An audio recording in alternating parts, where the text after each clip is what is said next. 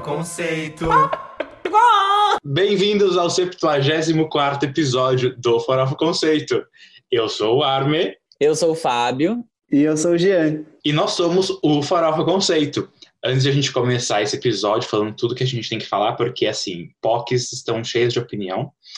É, não se esqueçam de seguir a gente nas redes sociais. É só procurar por arroba Conceito ou podcast Farofa Conceito, que você acha a gente em todos os lugares. E por todos os lugares, abro parênteses aqui, que é Instagram, Facebook e Twitter. Também acessem o nosso blog, que é o. Lá a gente posta os textos do Quem é essa POC, as nossas pautas dos episódios, para você saber o que a gente está falando. E também não se esqueçam de se inscrever no nosso canal do YouTube, que lá tem vídeos semanais para vocês estarem bem inteirados de tudinho que a gente está falando. Atenção, a gente não vai falar aqui da nossa playlist que a gente atualiza semanalmente, New Music Friday, que está disponível na Apple Music, no Spotify, na Deezer, é só procurar e adicionar na sua biblioteca, que assim, toda semana você vai ter coisa nova, então vai estar tá atualizado das músicas. A gente não vai falar dela, tá? Eu só tô colocando aqui. Mas a gente vai trazer atenção para as nossas playlists especiais dos integrantes do Farofa Conceito. A gente tem a do Fábio, Fabeus Hot 100, com a parada de sucessos no coração dele. A playlist infinita do Jean, que ele tenta pegar um pouquinho do, de tudo que ele conhece nesse mundo e trazer, consolidar numa playlist. E as preciosidades da Armin, aquelas coisinhas que eu não consigo viver sem, que hoje tem um lugar muito especial na minha vida. Então, assim, quer conhecer a gente melhor? É só você ouvir essas playlists que você vai estar, assim, praticamente do nosso ladinho. Beleza? Alguém tem alguma, algum recado especial hoje?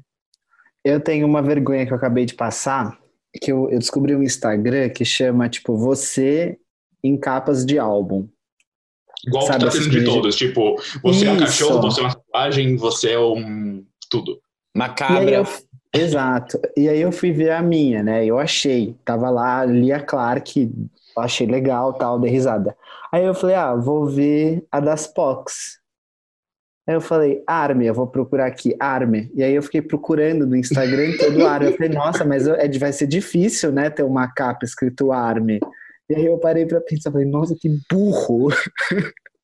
É, amiga. Foi difícil, assim, assim. Eu me senti a própria Arme no meme, tá sumida ela. É. Eu, eu só fiquei imaginando agora, eu devo trocar meu primeiro nome de Gabriel para Arme, que vai ser mais sucesso, né? Mas é, o pior é, que não tinha nem Gabriel e nem Fábio. Eu procurei. Que absurdo. É, mas acho que eles estão produzindo ainda. Mas Jean não é um nome comum, tipo, tinha.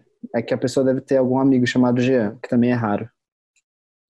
Aí vai ver algum amigo seu que tá fazendo isso. tipo. Enfim.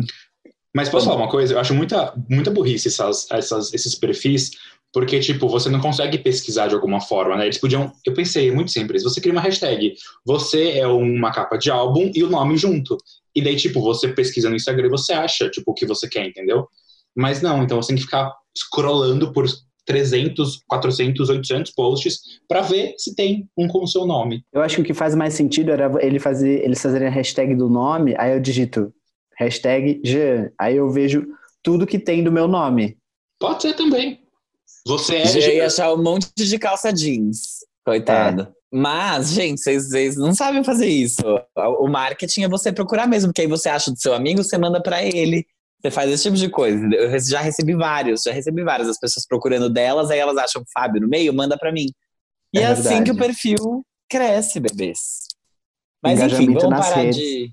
Exato, vamos parar de falar de marketing digital agora e vamos falar sobre o nosso primeiro quadro, que é o você não pode dormir sem saber. Pois é, é isso aí, é isso mesmo. É como se fosse o Moments do Twitter, mas com notícias fúteis sobre o entretenimento mundial e nacional, no qual a gente vai falar para vocês algumas manchetes dos acontecimentos mais relevantes. Redefinindo os conceitos de esconde na fanbase, Camila Cabello priva vídeo em homenagem ao seu papaizinho no YouTube. Por que será? Parece que fez menos de um milhão de views em 24 horas. Foi menos de 600 mil views. Em ah, eu tava tentando dar, dar, uma amenizada na situação, coitada. Mas eu, eu vi que. Oh, olha. Não falaram que esconder? Não eu avisaram vi. que é a cantora de Havana. Eu vi o vídeo. nas primeiras 24 horas. Então, caramba.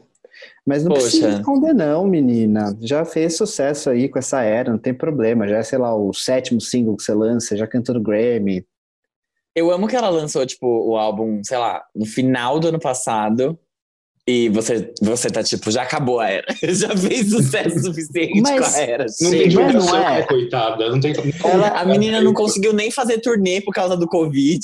Coitada. Ela já, ela já conseguiu o maior hit da carreira dela com esse álbum. Já, já conseguiu um outro top 20 bem sucedido aí, top 15, que foi aquela música que já escreveu, esqueci o nome, My Oh My. Tá bom, tipo, tá bem, foi bem. Aprovado, vai pro próximo, Jair. É isso que você quer Exato. dizer? Tá bom, então. Eu tenho, eu tenho uma notícia feliz agora. Glória Maria diz que venceu a luta contra tumor no cérebro. Fiquei Eu não feliz. sabia disso. Não sabia também, mas eu, eu fiquei feliz que ela venceu. Nossa, eu amo a Glória. Eu, eu juro, gente, eu amo a Glória Maria. Um dos meus sonhos quando eu era pequeno era apresentar o Jornal Nacional. E aí, na minha cabeça, eu tinha que, até eu chegar no Jornal Nacional, primeiro eu ia começar no, no Globo Rural, depois eu ia para a previsão do tempo, e aí eu ia chegar lá na bancada do Jornal Nacional. Suave. Mas hoje em dia, depois eu fui crescendo e eu fiquei tipo, nossa, sabe o que eu quero mesmo? Apresentar o Globo Repórter quando eu for velha. Porque aí É muito nossa, eu vou olhar e falar, tipo, é, é, é um programa assim refinadíssimo. Eu amo os temas que eles trazem e as viagens de Glória Maria são as melhores. Ela é um ícone da TV brasileira. Fico muito triste que ela tenha que ter tido é, de passar por essa situação, mas que bom que ela está recuperada, vencedora. Glória Maria, eu nunca duvidei. Ninguém duvidou. É mesmo. E. Ai, muito. Nossa, tudo. Tudo pra mim. Vou falar de outra vencedora, mas em outro quesito assim da vida, completamente não relacionado, só pra pegar um tipo de gancho aqui. Kelly Clarkson ganha três dos quatro Emmys a qual ela estava concorrendo. Ela levou- Caralho! ela pessoalmente levou um, né? Que é o de melhor talk show host no por The Kelly Clarkson Show. Ela perdeu o talk show pra Ellen. E os outros dois prêmios não são diretamente para ela, mas é pro show, porque são prêmios técnicos de iluminação e etc. Mas melhor apresentadora de um talk show. Quem te viu, quem te vê, Kellyzinha. Que demais, Nossa. hein? Mas essa Ellen aí, posso falar, tudo cotada! Tudo cotada! Mas não é. Sou- é que sou muito aquilo que a melhor. gente falou da, da Beyoncé ter perdido lá pro, pro karaokê. Gente, mas é tipo, a Ellen tá fazendo a mesma coisa faz quantos anos? e ela ganhou? Ah, vai tomar no 17, seu cu. acho, 18. Faz muito tempo. Mesma coisa todo ano e ganha da Kelly Clarkson. Enfim, tudo bem. Ai, Não, mas- Desculpa, desculpa se eu tô choramingando aqui como uma perdedora. Mas tá tudo bem. As duas são ótimas. Eu adoro os dois programas. Bem de mãe, né? Uhum. É assim que você gosta? Com só um pré-single, Blackpink, o maior girl group da atualidade, abusa dos servidores do YouTube e quebra o recorde de vídeo mais assistido em 24 horas da história da plataforma. Gente, foram 82,3 milhões de views em um dia. Eu, eu fiquei É de cair o cu da bunda, né? É de cair muito. Quando eu olhei, tinha quatro horas. Quatro horas que tava postado. Acho que tava com 21 milhões. Eu fiquei, nossa, eu sou o bot do Blackpink. Eu sou. tipo assim, que que é isso? Tem tanta gente assim no mundo. É impossível. Porque o mundo veio só tem tudo 7 isso? milhões de pessoas. É aquele Fãs meme do lá. Bolsonaro estão em choque. Maíra Cardi faz vídeo bombástico e expõe infidelidades de Arthur Aguiar e revela a gota d'água. Maridos me ligaram. Gente, são 10 minutos de vídeo no IGTV. Eu assisti É, inteirinho o, também. vídeo expondo o comedor de casada. E dele lançou um outro depois, né? A versão dele dos fatos. Eu não vi. Dos fatos, não, né? A versão dele do Ei, ei, ei, ela me chamou de abusador e abusador eu não sou. Isso, Trai é isso. sim. Eu, ela quebrou o ponto dela porque ela não respeita a ordem médica, ela não fica parada, mas eu ajudava sim. Não é Ah, porque eu é. acabei de postar uma foto falando que eu tô indo pra São Paulo ficar longe da minha filha que eu sou um pai ruim. Não é isso. Eu ai, gente, eu amo. Tem, tem aquele vídeo que- daquela moça que tinha zoado com uma mendiga, uma coisa assim. E aí ela fica tipo, não é isso. Eu sei que pareceu, mas não foi. e aí foi, tipo, literalmente Igualzinho. do Arthur Aguiar. Eu sei que pareceu, mas não foi, não foi. Tipo, foi literalmente isso. Eu vi três segundos e falei, ah, eu não vou ver. Desliguei. Ai, não, é muito chato. E ele só fica falando, tipo, não, porque eu sou desempre... eu tava desempregado, eu não tava trabalhando quando ela me colocou à frente de todas as empresas dela e eu trabalhava na empresa dela. Tipo, amor, você só tem um emprego porque ela te deu. Gato, vai com calma. Honey, honey, honey, honey. Nossa, gente, mas ela expôs muita coisa. Você assistiu o dela, G, inteiro também? Eu assisti o dela inteiro, o dele eu não vi. Ela fala tão bem, né, pra câmera, essa ex-BBB coach. É, é que, assim, essa mulher, ela veio pra ganhar na vida. Tipo assim, não importa se você acredita nas mesmas coisas que ela ou não, mas ela é obstinada ali. Você consegue ver no olho dela que ela, que ela vai conseguir o que ela quer. Determinada. No BBB eu não via todo esse potencial nela. Depois que eu fiquei tipo, ei, Maíra Card, coach. Eu conheço essa menina. Essa menina. Ela foi no Faustão porque tinham vazado um vídeo dela é, íntimo. Eita. Eu lembro que ela ficava falando, do fi- eu simpatizava com ela no BBB, tipo, eu, né, eu gostava, achava ela legal, ela ficava falando do filho dela e tal, mas assim, pra mim depois, só lembrei dela no casamento surpresa mesmo. Tudo, tudo. foi tudo. Paulo Coelho diz que já autografou livros para integrantes do BTS. Uau. Não sabia que eles liam em português. Brincadeira. Aqueles. Solta essa. Brasil coloca inimigos para cair ao som do trovão e registra o recorde de raio mais extenso do mundo. Gente, Eu vi isso e, tipo, é muito, muito maior que os- o que estava antes, sabe? Muito louco. Sim, ó, ele teve 709 quilômetros de extensão em linha horizontal. Ele cortou o sul do Brasil e o recorde anterior tinha sido lá em Oklahoma, 321 quilômetros. Foi o do- mais que Mais o que o dobro. dobro. Sentiu o rajadão. após ser divulgada no programa de Boca Rosa, música de Doja Cat entra no top 200 do Spotify Brasil. Influenciadora mesmo. Gente, posso falar? Eu não tenho nada contra a Bianca Andrade. Mas ela é o tipo de pessoa que satura a piada até não dá mais, né? Aquela lá, Eu não, eu pelo não, amor de Deus. eu não tenho visto os conteúdos dela, mas o que, que ela tá saturando? Tudo, tipo, qualquer tipo de público ela tem que fazer. Qualquer, tipo assim, é, sei lá, pega alguma coisa, aí ela pega o produto dela e coloca na câmera, tipo, porque ela virou piadinha na internet por causa disso. Aí, Jennifer, que ela inventou lá que tinha um alter ego quando ela bebe, aí tudo agora dela ela usa essa Jennifer. Eu fico tipo, amiga, não é tão engraçada. E aí, todo lugar que ela vai, ela gosta de ficar falando que ela tá cancelada. Que ela foi cancelada durante o BBB, e aí ela não para mais. E aí é uma coisa meio, caramba, amiga, você tá fazendo tudo perder a graça. A gente vai ter que inventar novas piadas para acabar com a sua autoestima, para você pegar elas, não ser afetada, o que é ótimo, e, e usar isso a seu favor até perder a graça. Mas tudo bem. Ai, gente. Poderosíssima. Ela se ama muito, isso é legal. Isso é bom, eu queria ser assim. Pomba com mochilinha nas costas é presa em fronteira de países, traficando quase 180 pílulas de êxtase. Porém, fica de bico fechado. Ah, louca. Enfim.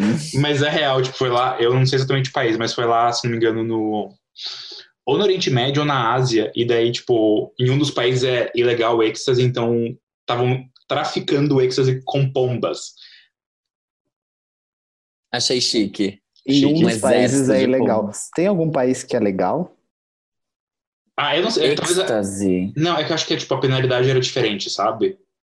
Tem, tinha, uma, tinha uma diferença ali, mas enfim.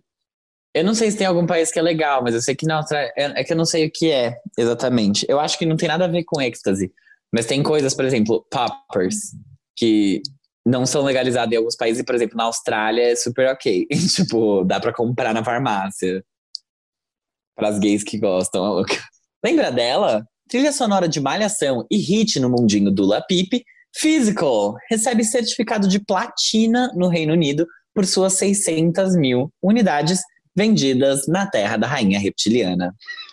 Eu amo Rainha Reptiliana. Gente, eu achei tudo. aqui ainda tá falando que essa faixa foi engolida pelos outros singles, né? Porque ela lançou quando Don't Start Now ainda tava fazendo muito sucesso e depois veio Break My Heart. E aí a faixa foi injustiçada no ZUA. Mas o clipe é muito foda. Todos os clipes são muito bons. São mesmo, a Du, a du arrasou. Essa notícia é em homenagem à nossa ouvinte Letícia Valverde, que pediu para eu ler essa notícia para vocês. Lady Gaga dá de presente para o pai uma caixa de óleo. Ah, Tudo eu bom. vi. Tem uma história fofa por trás disso, né? Eu não vi. Titia! ou não, ou é uma história meio que tipo, não fofa, agora eu não lembro. Posso estar falando asneiras. Tem uma história fofa. Ah, é porque a mãe dele, que morreu, adorava Oreos. Gente, qual a história fofa. Ah, Credo. enfim. Vamos pro próximo quadro? Yes, Yes. girl. Qual é o próximo quadro? Giro da semana. Nesse quadro, Giro da Semana, a gente conta pra vocês o que está sendo lançado essa semana, que é de interessante, que é de importante, que é relevante, que a gente quer que vocês estejam ligados.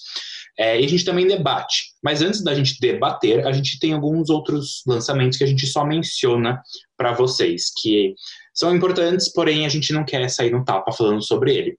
Então, nosso primeiro lançamento é o Giro da semana. Brincadeira. É o, é o novo álbum do Haim, que é aquela banda de irmãs indies e feiticeiras e judias. Esse álbum se chama Women in Music Part 3. Esse álbum inclui todos os seis singles previamente lançados pelas irmãs até então. Aclamadíssimas, o álbum conta com 18 resenhas no Metacritic e uma nota 89. Pois é. O rock esse ano está vivíssimo. Gente, foi tudo, né? Eu acho que elas vão estrear, sei lá, tipo, no top 20 da Billboard 200, mas quem liga? Elas são aclamadas e é Ah, isso que é. importa. Elas são muito aclamadas, elas tocam em festivais. Exato. Enfim, né? Roqueiras. E agora vamos falar de alguém que tá procurando uma namoradinha. E não, não sou eu. é o Charlie Puth que retornou agora com esse single chamado Girlfriend. A música deve ser o primeiro single do próximo álbum do Charlie, que vai ser o sucessor do Voice Notes, que conta com o hit Attention. O Charlie apresentou a música no The Late Late Show with James Corden. É James Corden ou James Corden? Eu nunca sei. Corden. Corden. Cordin seria se tivesse dois Es. Dois Tem um. Ah, tá. Entendi. E lá no programa do James, ele revelou que ele e o Elton John fizeram uma música juntos na casa do Charlie. E a música vai estar no próximo álbum dele. É só uma coisa que eu esqueci de contar, mas vocês lembram que ano passado ele lançou alguns singles soltos e nenhum desses singles vai fazer parte desse próximo álbum do Charlie. É, dou mais três semanas aí pra ele sair em alguma manchete falando que ele e o Elton John tinham um caso de amor. Ele é assim, né? Ele não pode colaborar com alguém que ele acha que a pessoa tá interessada. Ai, Olha, eu não duvido que o Elton fale que é verdade. O Elton não é casado? Tô brincando, gente. não sei. É, é, mas, né, até aí. Vai que é aberto, né? As gays de hoje em dia. É, Os gays de hoje em dia, Elton John. Ele tá vivo, ele é uma gay de hoje em dia. tá vivo e é gay, quer dizer. está dentro do grupo. Exato. A próxima menção, gente, é o novo lançamento da banda a capela Pentatonics, que acabou de lançar o EP At Home, com covers do Alipa, Billie Eilish, The Weeknd e outros nomes. O clipe da música Home, que é a principal desse lançamento, é um medley de várias músicas que falam sobre o tema casa. E esse clipe já está no YouTube. Arrasaram. Eles misturam muita coisa, né? Eles fazem. Gente. Eu acho que eles têm uma habilidade, tipo, de conseguir fazer essas coisas que eu fico impressionado, realmente. Desculpa. É de Eles têm uma habilidade Phillips. de. É de Philip Phillips essa música? Não, é tipo Philip Phillips, é Fifth Harmony. Tipo, eles pegam tudo, tudo música que fala home, eles vão juntando. É tipo um medley com, sei lá, cinco ou seis faixas. Tá bom. Bom, então tudo bem, né? A gente já falou do indie global, agora a gente vai falar do indie nacional, o indie incrível, um indie com altíssima qualidade. O novo single de Elza Soares, a rainha que completou 90 anos e que nos deu um presente a nós, que somos meros mortais. Ela liberou o cover de Juízo Final, que é a música do Nelson Cavaquinho e do Elcio Soares. E, além disso, ela ainda vai lançar uma nova música chamada Negão Nega, em parceria com o rapper Flávio Renegado, que vai falar sobre o racismo estrutural. Elsa também anunciou no Twitter que é, ela será um personagem de história em quadrinhos. Não conseguimos achar mais informações sobre isso, mas em breve a gente vai saber, porque eu vou ligar para ela agora mesmo. Mandar um zap pra Elzinha e ela vai me contar tudo sobre esse babado. E, gente, os fãs de Lauve, que no caso eu, e eu acho que as meninas aqui também podem dizer que são, não passam fome. Porque esse ano ele já lançou o álbum How I'm Feeling, o EP How I'm Feeling The Extras, e agora ele acaba de lançar o EP Without You, que foi produzido durante a quarentena. Ele tem acho que umas seis faixas, sendo que o single Dishes já foi lançado com o videoclipe que foi gravado na casa do Lauve. Bacana.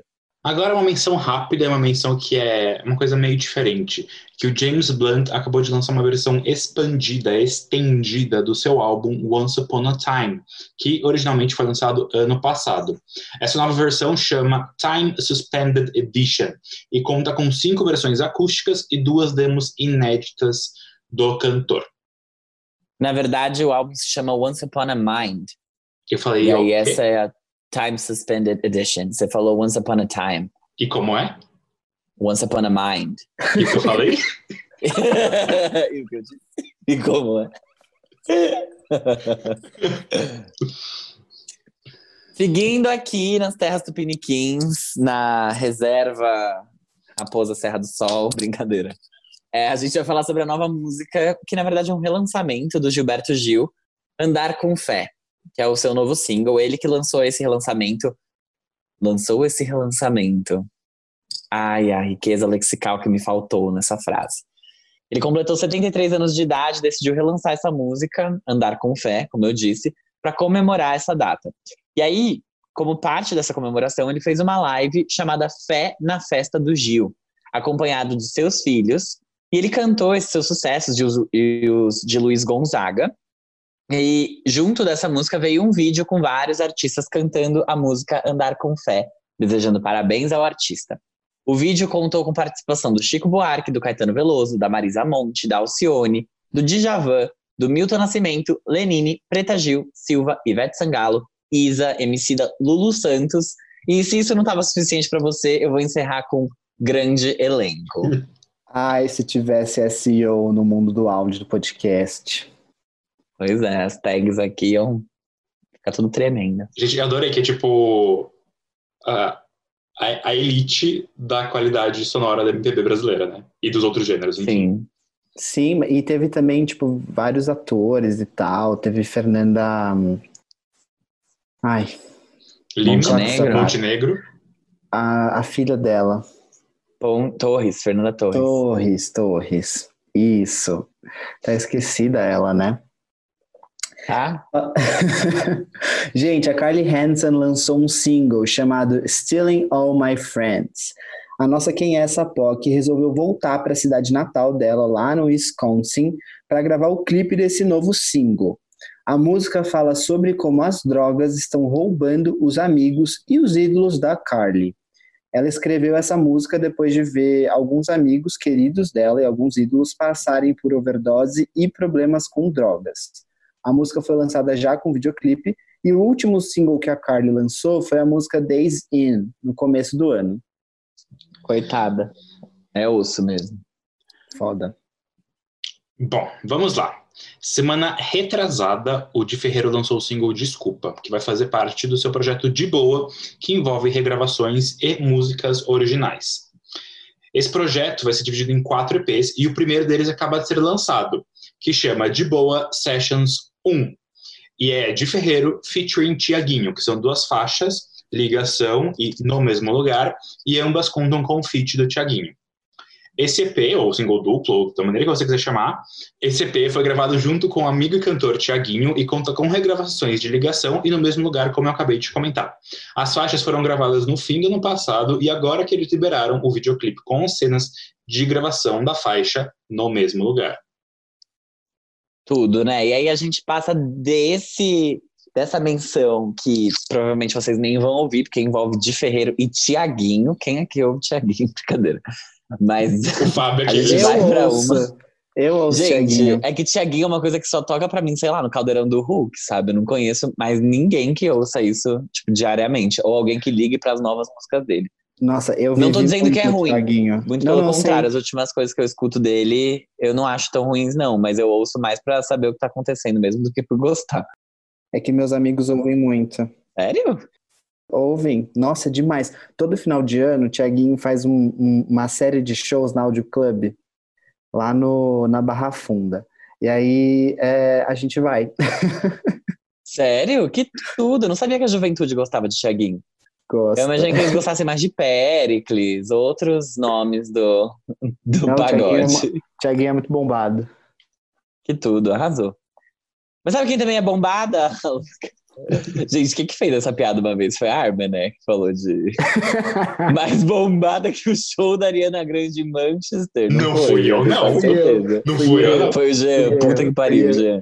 Eu falei, falando Enfim. bombas, Ai, nossa, isso foi, isso foi terrível. Mas tudo bem. foi terrível. O Trevor Daniel, que é o dono do hit Fallen, acabou de fazer um remix da música Past Life em colaboração com a melhor cantora do universo, o ícone Selena Gomez.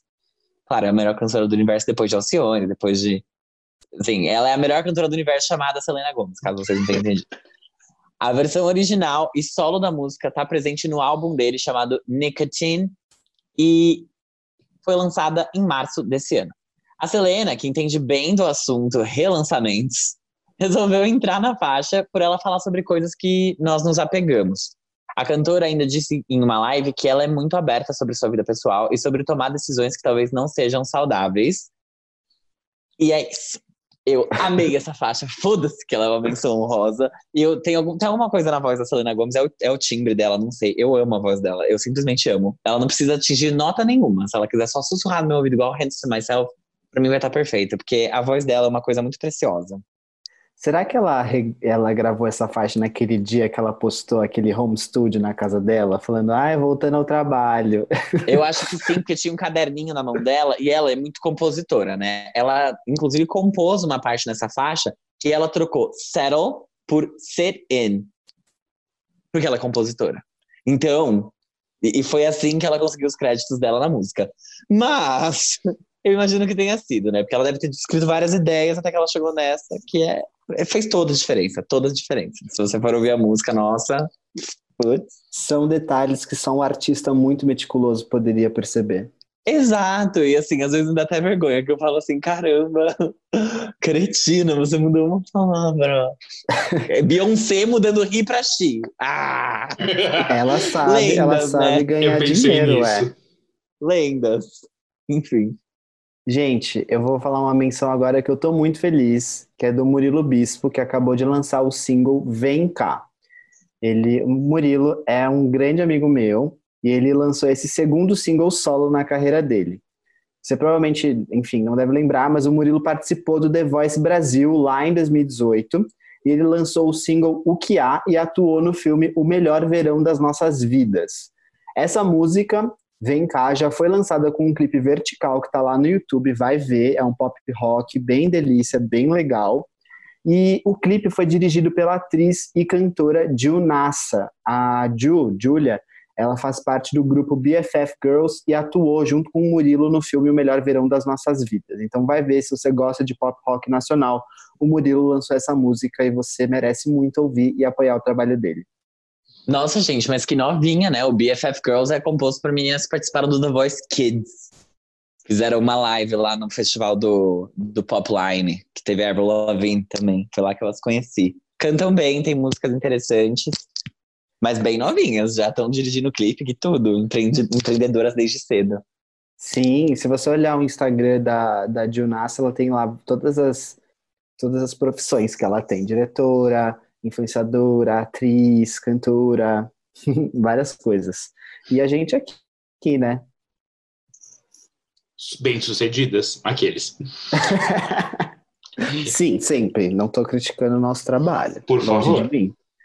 E, enfim, a última menção de hoje, novo single da Kesha, que chama Children of the Revolution. Essa música, na verdade, é um cover da banda britânica de rock T-Rex e faz parte de um álbum de tributo à banda e ao vocalista Mark Bolan. Esse álbum vai se chamar Angel Head Hipster, e um movimento da Kesha no projeto não foi por acaso. Lá em 2016, ela conheceu o produtor Hal Wilner, famoso em Hollywood por produzir álbuns e projetos de tributo. Nessa ocasião que ela conheceu ele, ele mencionou o álbum de tributo à banda T-Rex e a Kesha ficou muito animada porque o Mark Bolan e a banda T-Rex são uma grande inspiração para a música e para o estilo dela. Então essa faixa foi gravada nessa época e conta com backing vocals do filho do Mark Bolan. Neste ano, 2020, o produtor que a gente comentou, Hal Wilner, faleceu, infelizmente, vítima do Covid-19. Gente, eu fiquei Puts. muito curioso com esse produtor, porque eu fui olhar a página dele no Wikipedia e ele, tipo, é responsável por vários projetos de tributo, tanto na TV quanto em álbuns. Hum. Especialista no ramo dele. É. é Não coisa, é muito é uma específico. Coisa, é isso que eu falar, bem específica. É. E agora vamos pro real oficial. Boris. Que essa semana aconteceram coisas. Poucas, mas aconteceram. E uma delas é do MC Zack, a Anitta e o Taiga, que lançaram a música Desce pro Play, pá, pá e pá. A música é uma mistura de hip hop, R&B e funk carioca. É a terceira parceria da Anitta com o MC Zack, que já colaboraram nos hits Vai Malandra e Bola Rebola. O clipe da música foi gravado de forma remota, cada um na sua casa. E o Taiga já conhecia o trabalho do MC Zack desde 2016, por causa do hit Bumbum Granada. E quando a Anitta mostrou para ele a música Desce pro Play, ele se interessou na hora e quis participar. A música contou com a divulgação de famosos nas redes sociais que cantaram as letras da música de forma misteriosa antes do lançamento. A música teve um número de reproduções bem grande, chegando ao topo do Spotify Brasil e a posição 95 do Spotify Global. Esse é o 16º single da Anitta a chegar no topo do Spotify Brasil.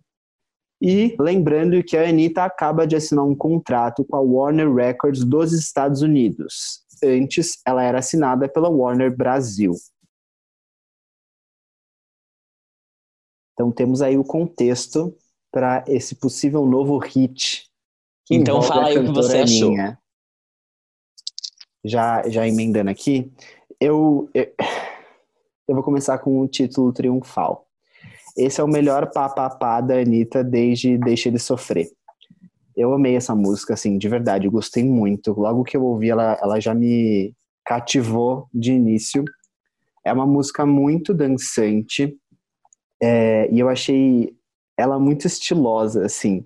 Eu gostei, eu gostei de como eles deixaram a música realmente assim muito catchy, sabe? Tipo, é uma coisa que, cara, parece que ela é uma fórmula para dar certo e ela realmente vai dar certo, porque ela não é tão clichê assim. Eu gostei dos elementos que eles trouxeram, tipo, uma coisa meio retrô, assim.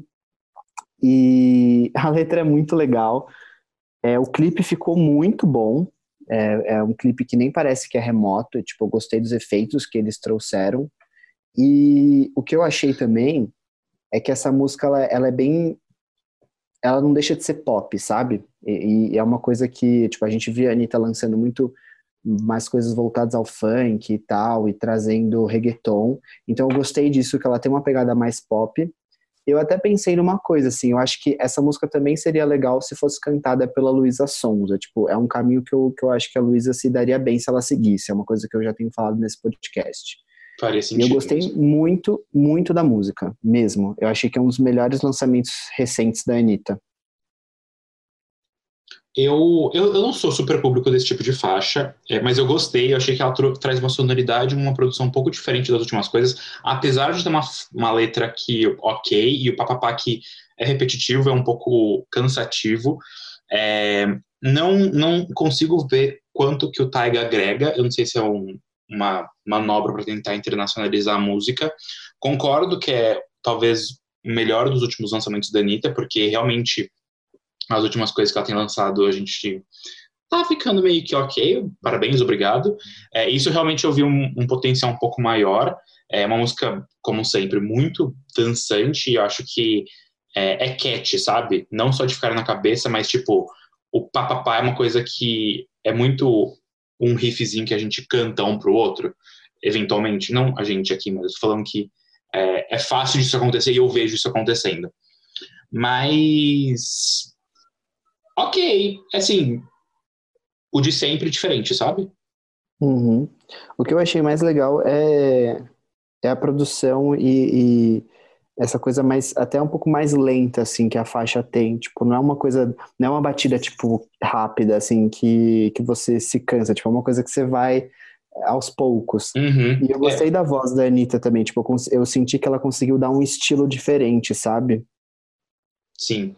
E só que você falou de pop, é, ela tá classificada como pop, viu? Ah, é? No, pelo menos na Apple hum. Music ela tá, que eu vi. Gostei. Eu acho que se a Anitta for, que é o que ela tá dando sinais, né, já que ela assinou com a Warner de fora, é, agora que ela vai percorrer mais ainda a carreira internacional, essa é uma sonoridade que eu acho bem interessante. Uhum. Amiga, Bom, acho que você travou. Eu? Eu tô brincando, é que você tá parado muito tempo. Ah. É, então, eu gosto dessa música, eu gostei também. Não acho que é uma das melhores músicas da Anitta, muito pelo contrário, eu acho que ela teve muitas coisas muito boas no começo da carreira dela.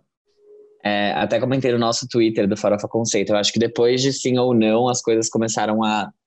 Quando ela começou a tentar internacionalizar a carreira dela mais, eu sinto que ela foi perdendo a mão de tudo que. Porque a qualidade ia cada vez subindo mais. O Bang é o melhor álbum dela é, teve os melhores singles e depois disso ela foi dando uma caída e me parece que ela foi priorizando a quantidade e, e, estar na mídia e aparecendo nos charts do que a qualidade. Tanto que você falou, eu acho que é um dos melhores, é, uma das melhores coisas que ela lançou entre os últimos lançamentos dela, sendo que você nem lembra quais são os últimos lançamentos dela, porque você provavelmente não ouviu todos eles, porque ela lançou tanta coisa sim, ao mesmo sim. tempo que tipo assim, qual é o ponto, sabe? Você lança, e, inclusive muitas dessas coisas são reggaetons iguais. Tipo assim, não tem porquê você tá fazendo tudo isso. É, é literalmente jogar no escuro. E eu fui dar uma olhada, não agora, mas esses dias eu tava olhando a discografia da Anitta e a performance dela. E cada vez mais ela foi deixando de ter relevância, inclusive nos charts internacionais. Ela, quando lançou Medicina, quando lançou os, o EP dela, é, esqueci o nome do EP, Aquele que tem veneno, solo. Chama solo? Acho que chama solo. Eu acho que é. Tem veneno, solo e.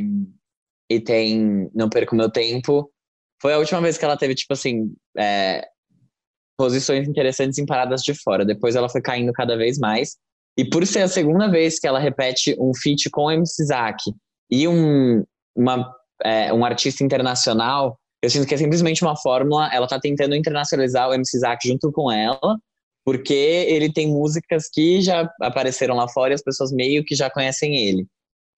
É, não acho isso bom nem ruim, não acho isso nada, na verdade é só uma percepção que eu tenho, mas essa de fato é uma música muito boa, eu achei ela bem legal. O que me incomoda um pouco nela é que ela me lembra muito, especialmente os vocais da Anitta, me lembrou muito o que ela fez com o J Quest em Blackout que é insuportável o vocal da Anitta em Blackout. Eu odeio os vocais dela em Blackout, porque é muito agudo, muito agudo. Mas nessa tá ok, eu gosto da letra, eu acho divertida, o sobe desce para, vem, joga na minha cara. O refrão acho é muito ótimo, né? divertido. Né? É.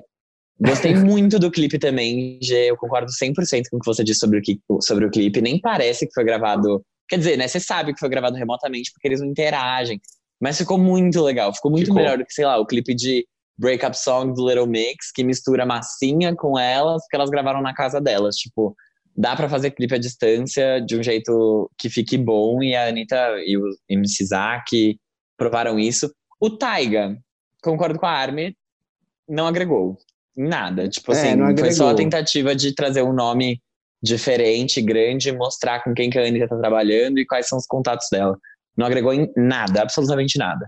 Essa música é do MC Zack e da Anitta. E, e é isso, eu achei, eu achei um bom lançamento. achei que foi um acerto em meio a tantos, tantas patinadas que a Anitta tem dado. MC Zack não acompanho, sinceramente. Eu acho que para mim a faixa mais relevante que ele tem na minha vida, óbvio, né? Sem contar as parcerias dele com a Anitta, é a música Are You Gonna Tell Her? Nossa. Que é maravilhosa. Juro, ele acerta muito nessa música também. Ficou, ficou muito boa. E. Mas Vai assim, não tem nada contra ele. Não, mas não consumo, né? Tipo, Entendi, entendi.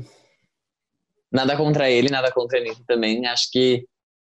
Não sei se vai fazer sucesso, sinceramente, mas é um bom começo pra alguma coisa que pode estar por vir. E realmente essa que- música ela é pop mesmo. Tipo, eles deram uma suavizada muito grande no funk, uma suavizada muito grande nos outros. Me dá um alívio que ela não é um reggaeton. Que eu já tava. Ai, juro, eu já tava, Anitta, para, amiga. Chega, Chega, chega, de amiga, reggaeton. por favor. Ninguém aguenta mais reggaeton. E é isso, eu espero que pegue, pelo menos pelo papapá. É, em Eu acho alguns que no Brasil vai mercados. pegar. No Brasil. Então, é que, no, é que no Brasil a Anitta joga qualquer coisa e. Né, tipo, é, Ah, não depende. pega, mas. tem Não, umas coisas mas- que não foram. Não, sim, mas tipo. Não, a- teve muita coisa que não a foi, mas a é maior parte das mais coisas alta. que não foram foi reggaeton. É. Tipo, tem um, um dos Quando lançamentos ela que canta em português, geralmente vem. Terremoto. Terremoto pegou. Eu achava que não ia, mas pegou. É porque quando ela canta em português, pega. Quando ela não canta em português, não adianta nada. Que aí as pessoas estão tipo assim, ai, o Brasil ouve reggaeton por minha causa. O Brasil nem ouve reggaeton, amiga. Nem você no reggaeton a gente tá escutando mais. Chega. É, o que foi foi Downtown, né? Que aí, aí foi. Downtown foi aqui e foi lá fora também. Mas a Anitta não É. tem um top 10 aqui desde. Ela não tinha, né? Porque ela teve com uma- por causa do Matheus e Cauã, mas ela não tinha um top 10 aqui desde Bang, se não me engano. Ah, é? É. Mas, mas em qual parada? Na oficial do Brasil, Billboard. Ah, tá. Achei Das mais achei que você tocadas. tava falando do Spotify. Não, Spotify ela tem. Mas eu, eu fui até olhar, tipo, mano, ela, ela fez muita coisa, e muita coisa avulsa, sabe? Tipo, perde completamente a. Parece que não tem propósito. Vários feats É, estranhos. tipo, lançando pra lançar, com popular. Ozuna, com não sei quem. Tem muita coisa, muita coisa. Não É sei até que que ponto, Eu sabe? acho que a estratégia dela era, tipo, não parar, tipo, estar sempre presente, sabe? E Então, aí, mas no você faz disso- menos e divulga mais do que você fica fazendo tanto só lançando. Certo? Ela não divulgou nada, nada. Tipo, e nem no mercado latino, porque foi aquilo, tudo bem, tipo, você pode fazer um monte de coisa, só que faz coisa relevante, sabe? Ela tá, aposta sempre nos mesmos feats, tipo, ela tá sempre numa música com o J Balvin, sempre numa música com é, grandes nomes do mundo latino que não adiantam nada, porque não levam ela pro topo das paradas, tipo, ela não, não tá performando, tipo, não tá dando certo Sim. esse esse jeito que ela tá lidando com a carreira dela. Então talvez tá com a Warner lá de fora ajude, mas provavelmente eles vão botar ela numa caixinha, né? Vai ser tipo, tá bom, agora decide o que você quer fazer e vai ter que fazer, vai ter que entregar um álbum, vai ter que ralar e promover, é louca. Mas eu acho que isso talvez seja, seja bom pra ela, assim, porque aqui no Brasil ela já tá com tudo dominado, entendeu? Tipo, talvez. é, Eu não sei se é isso que ela pensa, obviamente tudo aqui são suposições, mas aqui, tipo, aqui já tá meio que fácil pra ela, sabe? E é um desafio, tipo, um passo a mais. Então, achei, acho legal isso, acho, acho digno. É que também, Gê, tem, tem outra coisa, né? Que, tipo, é um passo a mais que ela já tentou dar. Ela já tá dando há muito tempo, na verdade. Se for ver desde 2000 e quê? 2017, que ela tá forte aí. Então, não sei, eu acho que o que eu gosto dela estar com a Warner de fora agora é que talvez ela ganhe mais força para negociar nos outros países do que a Warner Brasil, tipo, no mercado latino. Sim. Mas e, o, É que- e o- os próprios Estados Unidos têm um mercado latino que é muito grande. Sim. Então, se ela conseguir estourar lá, que é uma coisa que eu acho, com certeza, que a Warner Brasil não tava. não tinha essa força, sabe? Sim. O que eu acho, talvez, que ela tenha que pensar é justamente o que você falou da caixinha. Será que ela vai querer levar o quê? Ela vai querer levar o reggaeton, que é uma coisa que ela trabalhou muito. Ela vai querer levar o funk, que, porra, seria muito legal ela levar o funk, tipo, mesmo. Ela vai querer hip hop, que ela, ela manda bem no pop, ela já mostrou isso pra gente no Bang. Ela vai querer levar tudo. Vamos ver o que ela vai fazer. Tô ansioso, quero, quero ver. Que ela, Ela deve ela, de pop. ela é inteligente, então vamos esperar. Ela deve de pop, a julgar pelos lançamentos dela de agora, né? Ela não tá mais fazendo funk direito. É. É Mas que seria- quando ela fa- faz funk, ela faz funk pra cá, né? É, É, tipo, aquele, aqueles funks. Mas é que dá pra ela fazer, tipo, se ela fizer algo como a parceria da Tove Lo com a MC Zack, se ela... Porque, porra, o funk com o pop dá pra fazer coisa muito legal. Tipo, inovar mesmo. E seria bem e interessante. quebrar tabus. Quebrar tabu. Colocar um terceiro seio. Ah, Eu acho também. Eu espero que dê certo. Seria legal ter alguém lá fora. É que a Anitta vai ficar insuportável, né? Depois que ela fizer sucesso lá fora. É. Tudo bem, ela já é insuportável agora mesmo. Isso porque a gente nem falou das tretas ainda. Mas, vamos pro próximo tópico? Bora. Bora, por favor. Tá bom, gente. O nosso próximo tópico da pauta é o novo single do Blackpink, que não é um single oficial, né? Aparentemente é um pré-single, chamado How You Like That. Depois de um ano de ato, Blackpink voltou para a nossa área, felizmente, e vieram, depois de fazer o feat com a Lady Gaga, o Sour Candy, que está presente no Chromatica, e lançaram a música How You Like That, que teve um grande lançamento, ela teve uma grande promoção pré-lançamento também, alcançaram direto o top 5 do Spotify global. E vem depois do último lançamento solo delas, que foi o EP Kill This Love. O lançamento do clipe veio junto, elas quebraram o recorde, como a gente comentou anteriormente, do BTS, de videoclipe com o maior número de views simultâneos durante a estreia. Então, elas setaram lá como vídeo de estreia, no chatzinho, 1,6 milhão de views. E a música quebrou o recorde também de, de maior número de visualizações em 24 horas. Ela foi considerada apenas um pré-single, como eu comen- comentei anteriormente. E agora eu quero saber a opinião das meninas. O que, que vocês acharam? Eu posso chamar dúvida antes? Claro, amiga. Por que um pré-single se teve toda essa promoção e vai ser um, um single de grande impacto é, no mundo? Porque elas merecem, elas são Blackpink, não importa. Elas fazem o que elas quiserem. Mas o que, que isso significa? Não vai ser, vai ser single promocional? O negócio que É. provavelmente vai ter um grande impacto, vai entrar na, na Hot 100, vai, né? Quem sabe aí pega um top 10 para elas. É um single promocional. É que eu acho que isso impacta na divulgação que elas fazem na Coreia, sabe? O que é um pré-single e o que é um single oficial. Porque lá na Coreia elas divulgam muito pesado. Tem vários programas de TV que são muito grandes, é, programas que são de competição musical, elas participam sempre, tipo, elas vão lá. E são os programas assim, tipo as mais tocadas da MTV. E aí quem fica em Entendi. primeiro vai lá e canta. E elas fazem muito isso. E, e eu acho que por ser um pré-single, a divulgação ela é um pouco menor. Reduzida. Exato. Entendi, E aí, entendi. por conta do Covid, talvez, até eles tenham optado por fazer isso. Entendi, agora entendi. Mas eles. Ai, gente. Mano, deu todo esse bafafá sendo um pré-single. Imagina quando for o single de fato, sabe? E, Tipo, cara, o que, que eram aqueles posters, né? A gente até comentou, sim. tipo, Lindo. Deus. Tipo, não é, não é só um, um lançamentozinho que a pessoa vai fazer um. soltar uns teaser, fazer umas brincadeirinhas nas redes sociais. Não, tipo, tem uma produção por trás de tudo isso, tipo, uma coisa séria. um- tem uma campanha de comunicação 360 envolvendo todo esse lançamento. Qual será Nossa. que é a agência do Blackpink, hein? a UMAP? é a Macan? É aquela da Preta Gil. A Mind? Amo. É, mas vamos lá, eu gostei muito. Eu gosto muito uh, do EP, né, do Kill This Love, porque são as faixas que eu mais gosto do Blackpink, vem de lá. É, mas eu tava vendo, o Blackpink não tem um, um super histórico de lançamentos como o BTS, por exemplo, que já tem, sei lá, sete álbuns.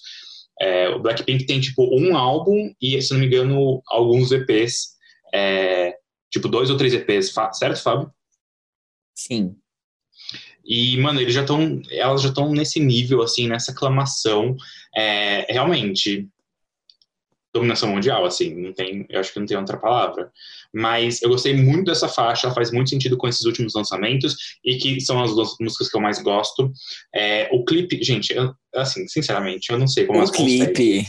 Assim, venha cá e leve meu defunto pro cemitério, porque eu estou morta. Eu estou no chão. Eu estou passada Gente, desse clipe.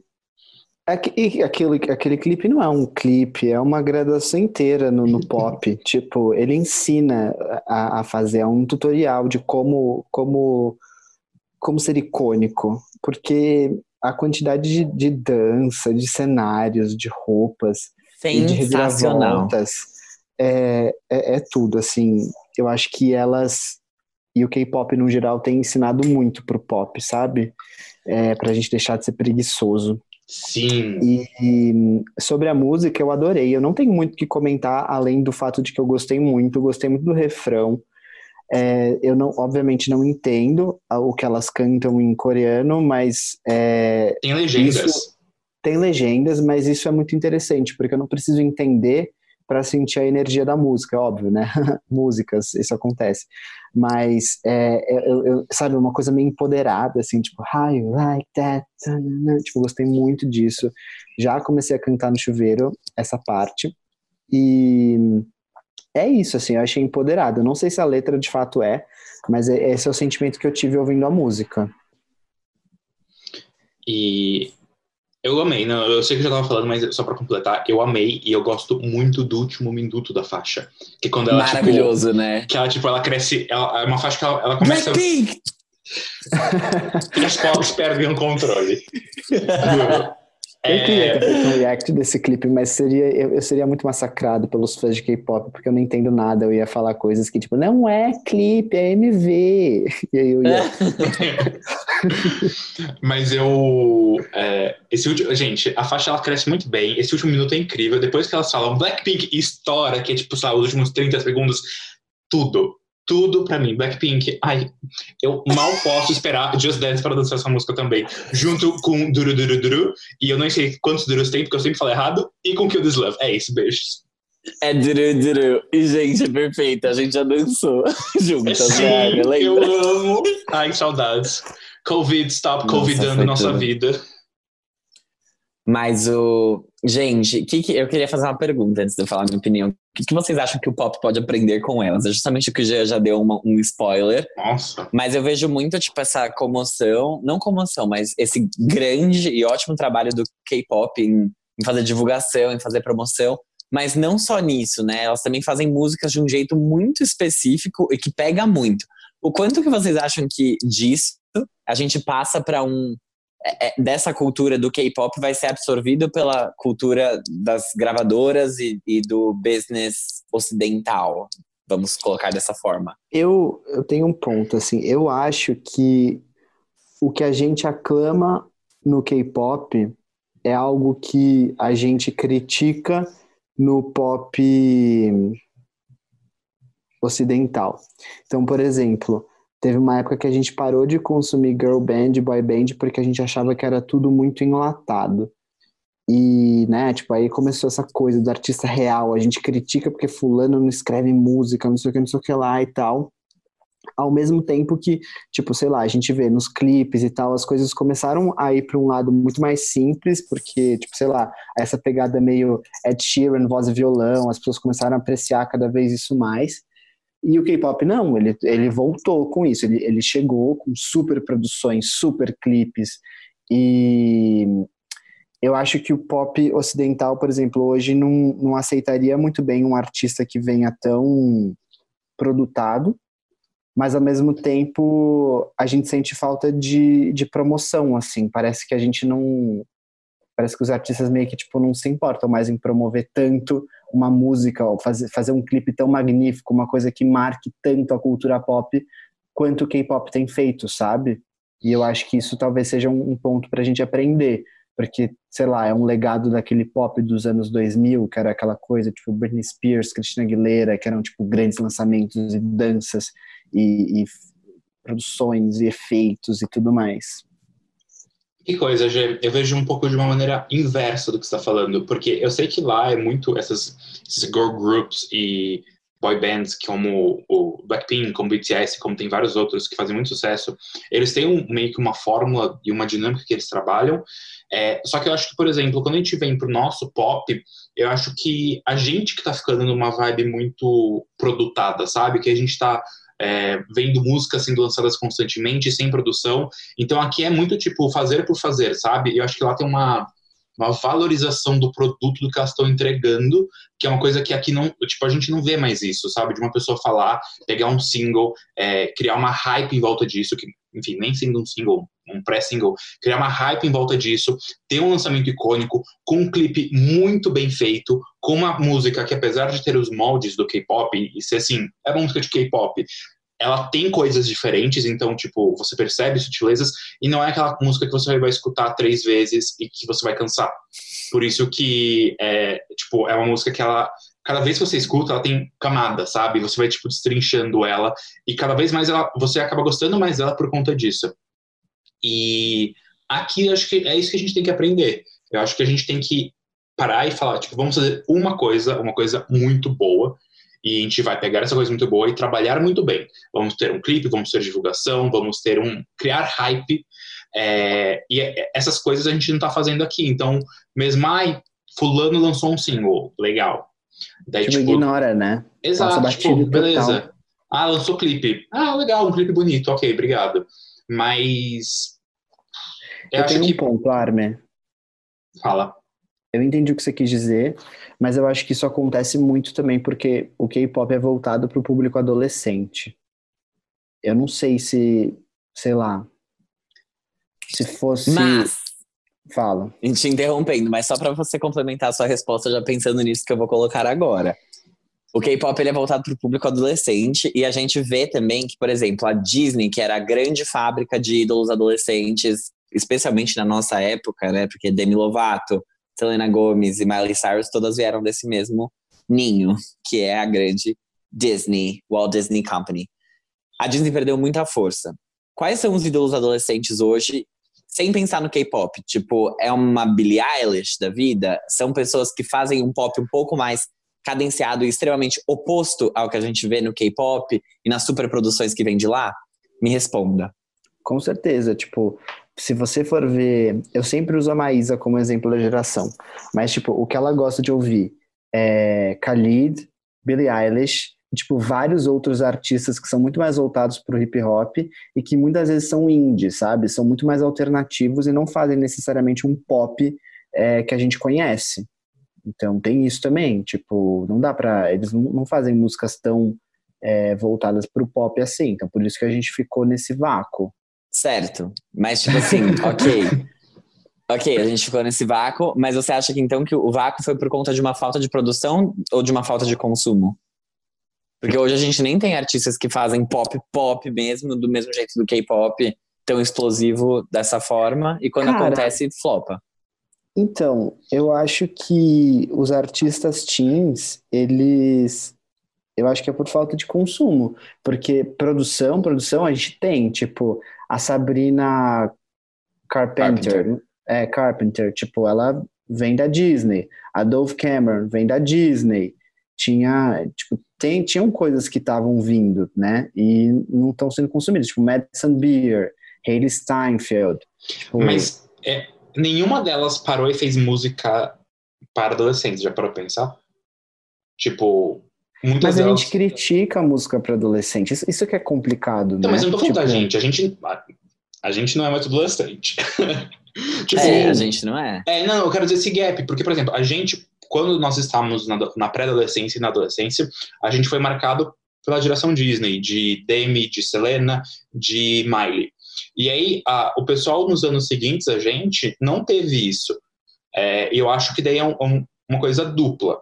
Eu acho que porque, um, não teve produção, do sentido de que a Disney não explorou tão bem esses talentos dela, pós esses que a gente teve.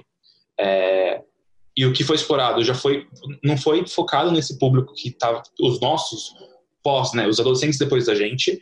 É, e o segundo, que daí foi uma questão de consumo, tipo, eles não queriam consumir o que a gente já tinha consumido, e deles foram buscar outras coisas para consumir. Então, acho que meio que se encontrou nesse, nessa causa dupla, sabe? Sim, eu acho que isso rolou mesmo. Mas também porque eu acho que hum, o hip hop veio muito forte lá nos Estados Unidos e isso também acabou influenciando, tipo, o gosto dos adolescentes, sabe? Sim. Sei. Porque, Às cara, a gente que... esquece que o Khalid, tipo, quando ele explodiu, ele tinha 17 anos. Tipo, ele era muito adolescente. Mesma coisa da Billie Eilish.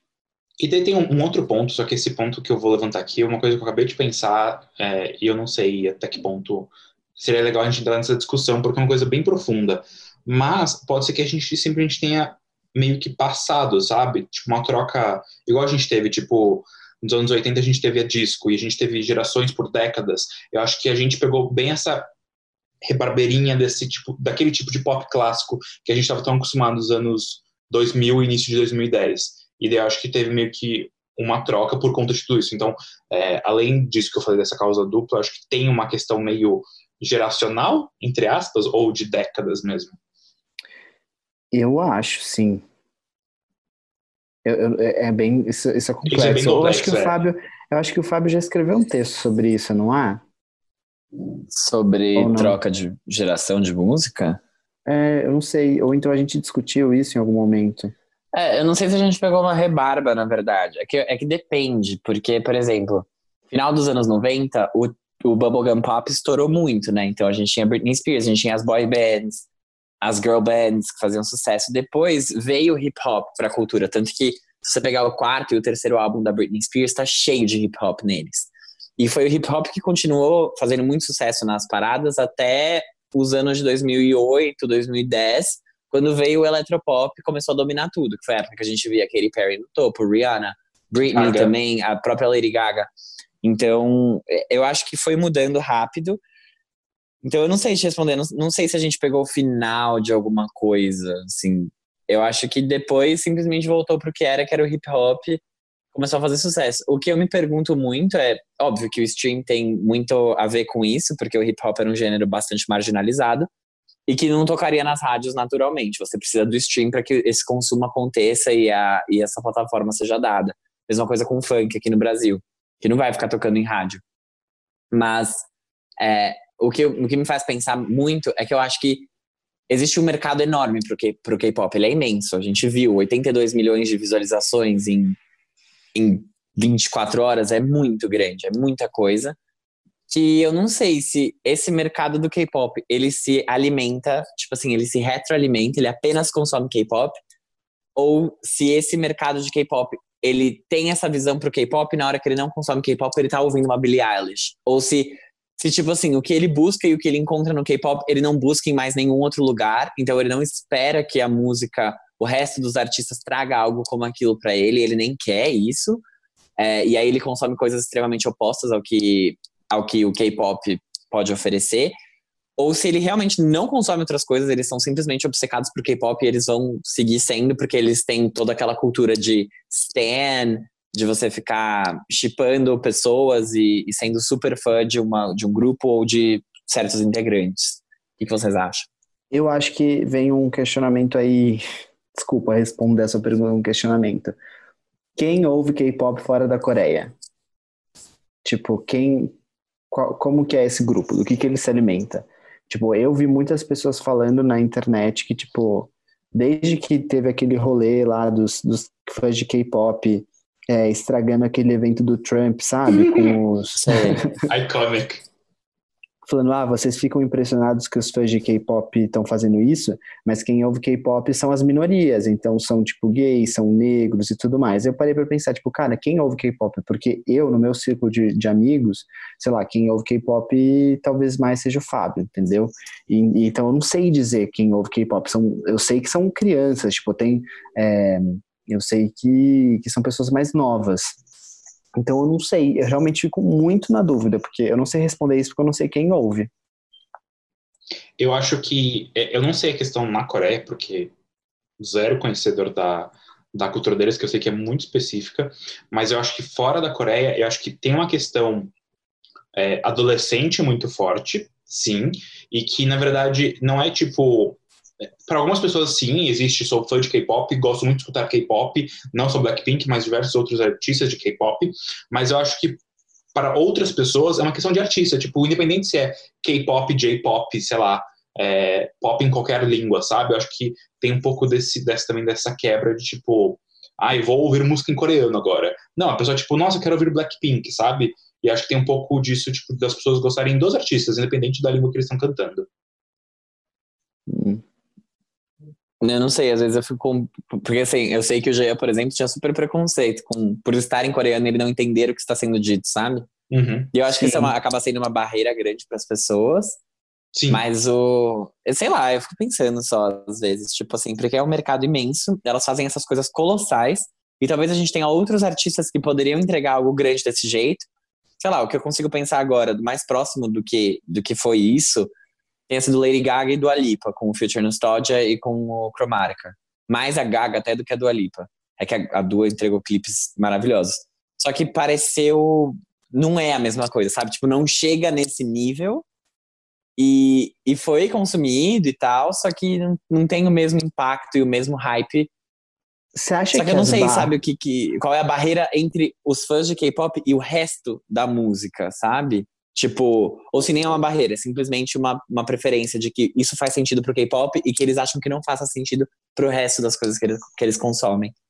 Eu acho que tem uma barra de expectativa que é diferente. Tipo, as pessoas já esperam que o, o K-pop seja dessa forma. Tipo, acho que talvez Uhum. seja aquilo que eu falei no começo. Então, a gente espera que do K-pop venha um produto muito bem trabalhado, muito é, com acabamento muito comercial e, e, e com pretensões de sucesso e magnífico e estrondoso.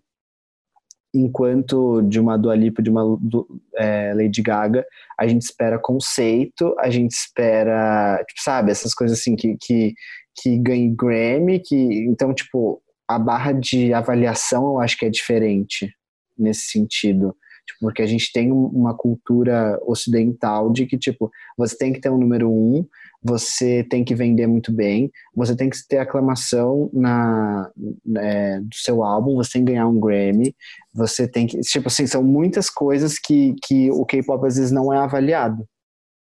Talvez seja isso. Pode ser. Pode ser. Enfim, foi só, foram só reflexões. Gostaria muito de. Nossa, isso é muito tipo uma tese de mestrado. Muito. Ou de Muito. doutorado. O Então, várias, várias teses, na verdade. Exato. Então, assim, Hanakin, mas arruma alguém aí pra fazer isso, porque eu acabei de sair da pós, eu não vou voltar tão cedo. Mas sobre a música, eu adorei, eu acho que Needless to Say. Eu gostei muito, muito mesmo, achei muito boa. Não sei se eu acho é, melhor do que o que elas é, fizeram antes no Kill This Love, mas assim, definitivamente aquele clipe tá incrível e tá melhor do que o que elas fizeram no Kill This Love.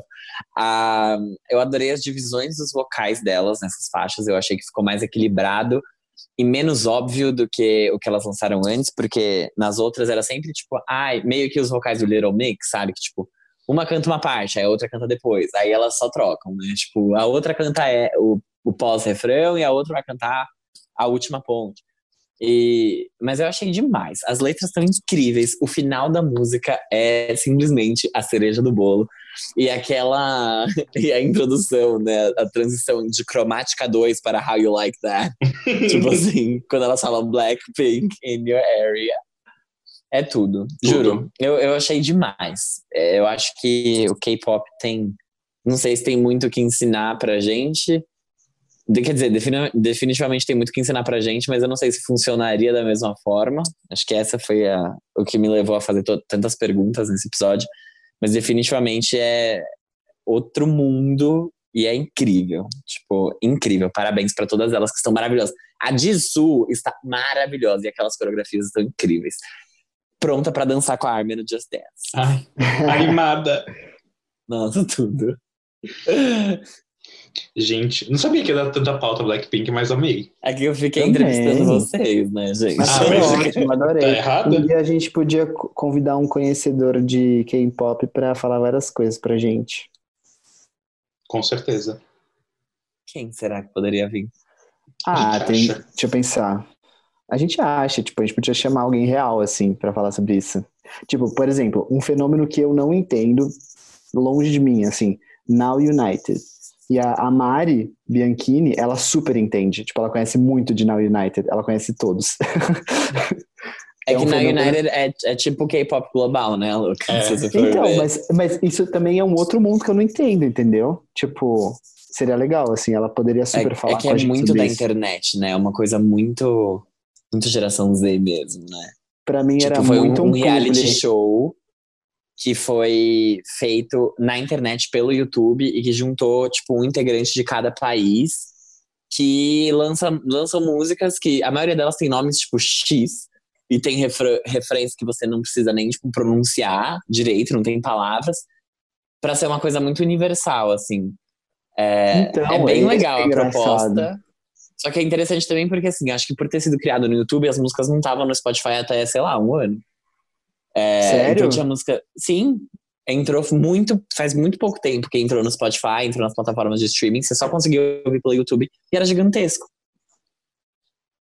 É a segmentação, né? Aquilo é o que a internet nos permite. Bora. Pois é. E uma coisa, só um recado antes da gente entrar no último quadro. Henrique, a gente viu que você pediu pra gente falar de Jessie Ware, mas a gente preferiu não falar sobre o, o lançamento dela agora e fazer um Quem é essa POC dela eventualmente. Então você pode esperar por um Quem é essa POC da Jessie, que lançou o álbum incrível dela, que eu esqueci o nome agora. É How You Please? Não sei. Mas tá muito bom, tá bem legal, tá bem diferente das coisas que ela fez no começo da carreira dela. Enfim, é só esse aviso e aí a gente pode ir pro próximo. Quase. What's your pleasure? What's your pleasure? I remember it was a question. Mas enfim. Bora então pro último quadro. Bora. Qual é o último quadro? Quem é essa POC? Gente, a POC de hoje é uma POC de verdade. Acho que faz um, um pouquinho de tempo que a gente não trazia um LGBTQIA pro podcast. Mas a gente recebeu uma indicação no nosso canal do YouTube. O nome dele é Keenan Lonsdale. Você já deve conhecer ele porque ele atuou na série The Flash, Dance Academy e ele interpretou o Bram em Love Simon. Ele a- além da carreira de ator, ele gosta muito de música, sempre trabalhou com música e dança. Ele é dançarino profissional, isso é bem importante de ressaltar. Foi o Henrique que indicou. Ah, foi o Henrique. Eu tinha, perdão, Henrique, mas eu comentei de você que eu gravei o vídeo hoje, eu vou, você vai estar mencionado aí. Mas voltando para o Keenan, ele faz um pop com uma pegada meio R&B e synth pop, e ele traz bastante militância LGBT e também para causa racial. Então, ele é australiano, ele tem 28 anos, ele é um pouquinho mais velho. O pai dele é nigeriano e a mãe é australiana. Isso é bem interessante porque ele fala muito sobre ele ser uma pessoa mixed race. E, e o fato dele ser mixed race, ele já percebia isso dentro da família dele, porque, pasmem, ele tem 11 irmãos, entre os Puta filhos da mãe dele pariu.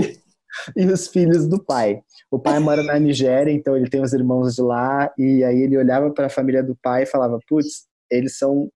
Eles têm a pele mais escura que eu. E aí, quando ele olhava para a parte da mãe, ele falava: putz, eles são todos brancos e eu não sou branco. Então, ele sentia essa questão de, racial desde pequeno na vida dele. E ele sempre gostou muito de Michael Jackson. Ele era viciado, então com três aninhos a mãe dele falava: Putz, você é meio levado, hein? Você não para de chorar aí. E aí Meio levado. e aí botou um DVD do Michael Jackson pro menino assistir, ele ficou viciado, parou de chorar. E a mãe dele falou: Hum, é isso. E ela comprou tudo do Michael Jackson pra ele assistir, pra ele ficar quietinho. Afinal, seis filhos. E aí ele aprendeu a dançar, tipo, logo criança, e com quatro anos ele já participava de competições de dança. Então isso é bem interessante, porque ele realmente dança muito bem. E aí, na adolescência dele, ele queria cantar, e aí ele foi fazer parte de uma banda, uma banda de garagem. A mãe dele chamou ele de canto e falou: Filho, a sua voz é muito irritante. E aí ele, ele pegou esse feedback. Coitadinho. Exato, ele falou, não, ela falou com carinho, assim, tipo, sabe? E aí ela- é, ele comprou um microfone para ele aprender a cantar, tipo, afinar a voz dele, e aí ele começou a lançar covers no YouTube. E foi nessa época, quando ele tinha lá pelos 18 anos dele, que ele foi querer beijar uma garotinha, e a garota falou, putz, não vou te beijar, você é gay? Você ainda não sabe, mas você é? E aí ele ficou, Gente, Sério, ele ficou, né? A semente da dúvida foi plantada. E aí ele começou a olhar para essa área da vida dele, da sexualidade, e ele percebeu que ela tinha razão, que ele não se classificava como hétero, que ele gostava de pessoas. Ele não, ele não, consiga, não consegue se definir em uma sexualidade só, porque realmente ele gosta de tudo. Claro. E Aí ele começou a focar na carreira dele. Se a gente acha que ele ia ser cantor, a gente errou porque ele virou ator. Ele participou da série Dance Academy, que é uma série que até foi famosa lá da Austrália. Eu cheguei a ver essa série. E ele dança e, e atua nessa série, né? E aí ele foi para os Estados Unidos, tal, não sei o que, seguir a carreira dele, agora vai, agora vai. E aí quando ele chegou lá nos Estados Unidos, ele foi demitido da equipe, ele tinha um manager e tal, e o manager falou, tipo, cara, não vai rolar.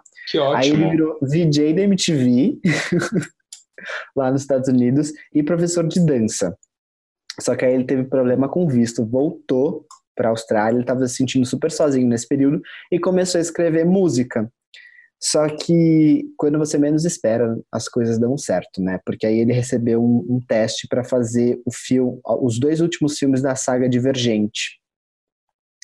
E aí ele voltou para os Estados Unidos, gravou os filmes e antes, tipo, dele realmente pegar mesmo na carreira de ator, ele até chegou a lançar uma música chama One and Only no YouTube.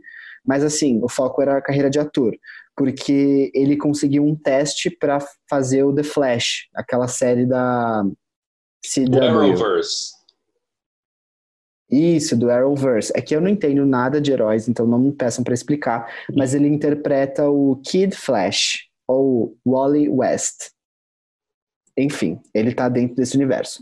E era uma rotina de gravações muito intensa, porque cada tempora temporada demorava 10 meses para gravar tudo seguido. E ele percebeu que ele não ia ter tempo para lançar música. Antes de começar, ele falou: Vou lançar isso aqui que eu já gravei. É uma música chama Higher. Bem legal. Você encontra ela no, no Spotify já. Mas aí ele nem conseguiu desenvolver a carreira dele na música e ele ainda não era assumido sobre a sexualidade dele, até que ele passou num casting para um filme de uma comédia romântica adolescente voltada num menino homossexual. E esse filme se chama Love Simon. Não sei se vocês já viram. yes! E foi no set de gravação desse filme que ele se sentiu muito bem acolhido, porque, né, o diretor era, era gay e todo mundo super gay friendly e tal. E aí ele percebeu que ele queria falar sobre a sexualidade dele no meio do trabalho, porque ele interpretava o, Flash lá e ele ficava muito preocupado pelo fato dele interpretar um herói. Tipo, ele poderia não receber mais papéis, porque, né, ele uhum. é LGBT. E aí ele contou para todo mundo, falou, foda-se, fez um post nas redes sociais e foi super bem aceito. E aí ele percebeu que estava na hora dele parar um pouco a carreira de ator e focar na música, e foi o que ele fez. Aí ele lançou um single em 2017 chamado Good Life, que é todo gay. Tudo que ele faz é gay a partir daqui. A partir desse momento, tudo que ele faz é muito gay. 100% gay. Exato. Essa música Good Life é, fala sobre aceitação. E aí depois ele lançou Kiss the Boy, que é inspirado na música Kiss the Girl, de Pequena Sereia. E é bem bonitinho o clipe, tem vários casais, é bem fofinho. E aí em 2019 ele focou muito. E demorou para ele lançar esse primeiro trabalho solo dele, porque ele fala em entrevistas que ele estava copiando muito outros artistas nesse processo, então foi muito bom, porque conforme ele ia criando, escrevendo e cantando, ele foi conseguindo achar ali ele no meio desse caminho. E nesse processo ele fez uma parceria com o Louis Futon, que é tipo um produtor de hip hop e tal, eles ficaram muito parceiros, e eles produziram o primeiro álbum dele, que se chama Rainbow Boy. E assim, esse álbum é tudo. É um álbum homossexual. Homossexual não, né? É um álbum LGBT, que tudo e a mais. É, é, é muito assim. Ele ele fala sobre a perspectiva dele como homem, queer e preto. Ele fala sobre masculinidade tóxica e o objetivo dele com todas as letras e todas as músicas é empoderar quem está ouvindo. A tipo, seja em qualquer estágio da sua aceitação quanto à sexualidade ou sobre sua vida mesmo. E é muito bonitinho porque esse título, Rainbow Boy, é inspirado na infância dele, tipo, nesse garoto que nunca deixou de acreditar na mágica, tipo, que o mundo pode ser bom, que o mundo pode ser positivo e alegre. Então é um álbum que traz muito essa vibe. Tem três músicas em específico que eu queria falar, que é Rainbow Dragon, que ele fala sobre abrir a mente e ele faz umas indiretas para tipo essa imagem do ator de Flash que as pessoas tinham na cabeça, porque ele, ele é Flash é uma série que é bem famosa lá nos Estados Unidos. E tem uma que chama Gay Street Fighter. É muito legal. Porque ele fala sobre. ele fala sobre, tipo, essa batalha de quem é LGBT para conseguir, tipo, ser respeitado e ser é, aceito. E é, é bem legal essa música. Ele, inclusive, foi aconselhado a não lançar a música com esse nome. E ele Nossa. falou: foda-se, vou lançar. E White Noise, que é uma música que fala sobre racismo estrutural. E, enfim, esse álbum é muito legal, fala sobre amor. E tem uma sonoridade que eu achei até meio, meio Beyoncé, assim, porque ele traz algumas coisas das raízes africanas, porque o pai dele é nigeriano e tudo mais. Então, é muito bom. É realmente, eh, todas as músicas dele são muito legais. Tem um single que não tá no álbum, que chama Preach, é Incrível. foda. Eu ouvi. O cli- você viu o clipe? Não, eu, não, eu só ouvi algumas músicas, algumas músicas do álbum, algumas músicas avulsas, mas Preach foi uma dessas faixas e eu fiquei tipo, garoto, como que eu vou saber? Eu não te conheci antes. Porque, tipo, Ele você sabe que eu sou dançando. cadelinha do Simon Verse e eu sei, conheço ele como ator, mas eu não sabia desse background musical dele. E daí, quando o G veio falar que eu conhece ele, eu fiquei, o quê? E daí eu fui e falei, não, tem que escutar agora. E eu, tipo, estou encantado. E, gente, ele Tudo. é muito bom, é, é, é muito bom mesmo, assim. E essa, esses- essa música Preach, o clipe, ele, ele sai dançando, assim, num bar, aí ele vai, tipo, tudo, assim, ele é, tipo, dono do bar. É muito bom, muito bom mesmo. Eu, eu acho que ele merece investimento. Então, Beyoncé, se você, eu sei que você ouve o podcast, então, por favor, dá o devido atenção para esse menino. Com certeza. Por favor, Beyoncé, se a gente não tivesse pede quase nada, assim. É, não vai te custar nada, entendeu? Cinco minutos do seu dia, você passa uma caneta ali num contrato, Ou nada. Pega, É tira uma foto com ele e posta no Instagram. tá feita a carreira dele. Sério, ele é, ele é muito bom, ele criativamente, assim, é, é- é impressionante. E eu, eu espero que ele continue também com a carreira de ator, porque ele é muito bom ator, eu, eu gosto, gosto dessa vibe. Ele aparece em Love Victor, né? Aparece Sim. também, mas são aparições mais singelas. É, é um fitzinho, assim. Eu nem É um lembrava. episódio? Dois? Um só. É, eu nem lembrava que ele fazia Insurgente, porque eu, quando fui adolescente, eu era fã dessas sagas. Cadelinha. É, eu nem falo de novo, porque eu saga já, falo- já falei Cadelinha uma vez hoje, mas sim, é, Jogos Vorazes e Divergente e tudo mais. E eu não lembrava do papel dele, mas é um personagem importante na, nos filmes. É, então, ele fala que essa, essa franquia tipo, mudou muito a vida dele, porque abriu muitas portas. Uhum, Eu, eu eu não assisti nenhum dos filmes, mas eu lembro que isso foi bem importante na época. Ah, também tá tudo bem, amigo, porque Divergente, infelizmente, teve uma, um final péssimo, então. É triste, né? Tipo, eles dividiram o último filme em duas partes, só que o último, a primeira parte foi tão mal que eles nunca fizeram a segunda. E daí eles falaram, ah, vai virar uma série de TV, e daí nunca virou. Ou seja, foi uma saga sem conclusão. Mas eles não Nossa, isso é respeitaram o livro? foda, né? Eles o quê? Desculpa, Gê? Eles respeitaram o livro? É daquele jeito, né? Mas não foi nada super igual, nem super diferente, mas. É, tipo, putz, três filmes e custa fazer mais um? Custa. Realidade custa. Milhões de dólares, mas. É que, cara, Divergente, o primeiro fez muito sucesso. Fez. É, foi- é tudo da Lionsgate, né? Tanto Jogos Vorazes quanto Divergente. Acho que Jogos Vorazes tem um pouco mais de relevância e a gente sabe que o primeiro filme é muito bom, com um budget mega baixo. E o segundo filme, que é o melhor livro, tipo, é, é quase impecável o filme também. E daí os dois últimos ficaram mais assim, mais ok. E foi a mesma coisa com Insurgente. Só que Insurgente, a parte 1 do último foi tão ruim que eles nunca fizeram a parte 2. Foda. Que dozinha. É, desculpa É, acontece, trazer, trazer essas, essas notícias tristes depois de falar dele que é, É. tão legal a história. Não, é mas super legal ele tá num filme flopado. Não, Ai, mas gente. deu, deu super certo pra ele. sim, exato, Bem, e isso que ainda importa. E é isso, gente. Perfeito. Amei. É insurgente, Zura. É... Caralho, Fábio. Ai, desculpa. Eu É a já, quarentena. Já tô com o albinho dele na minha biblioteca para escutar. É, e assim, animado. Albinho, desmereceu, hein, gata? Zoeira. Não, foi só uma Oh, maneira ele é todo carinhosa. independente. Eu esqueci de falar, ele é tudo que ele faz é independente, ele lança sozinho, nunca quis uma gravadora, não. Porque desde que Ah, ele não. foi dispensado, ele falou: um beijo pra vocês, vou fazer sozinho. Corajosa. Kisses, Anitta. Tá bom, gente. Então é isso. Foi um prazer gravar com vocês. Até semana que vem. Tchau, amigos. Tá bom, beijo. Beijos, Tá. amigos. Cia. Cia ou Beyoncé? Uh! Depois o problema é a piada com insurgente. Nunca falei que foi um problema. Problema seu. Tan, tan, tan, tan, tan. Tchau, tchau, tchau, tchau. Beijo.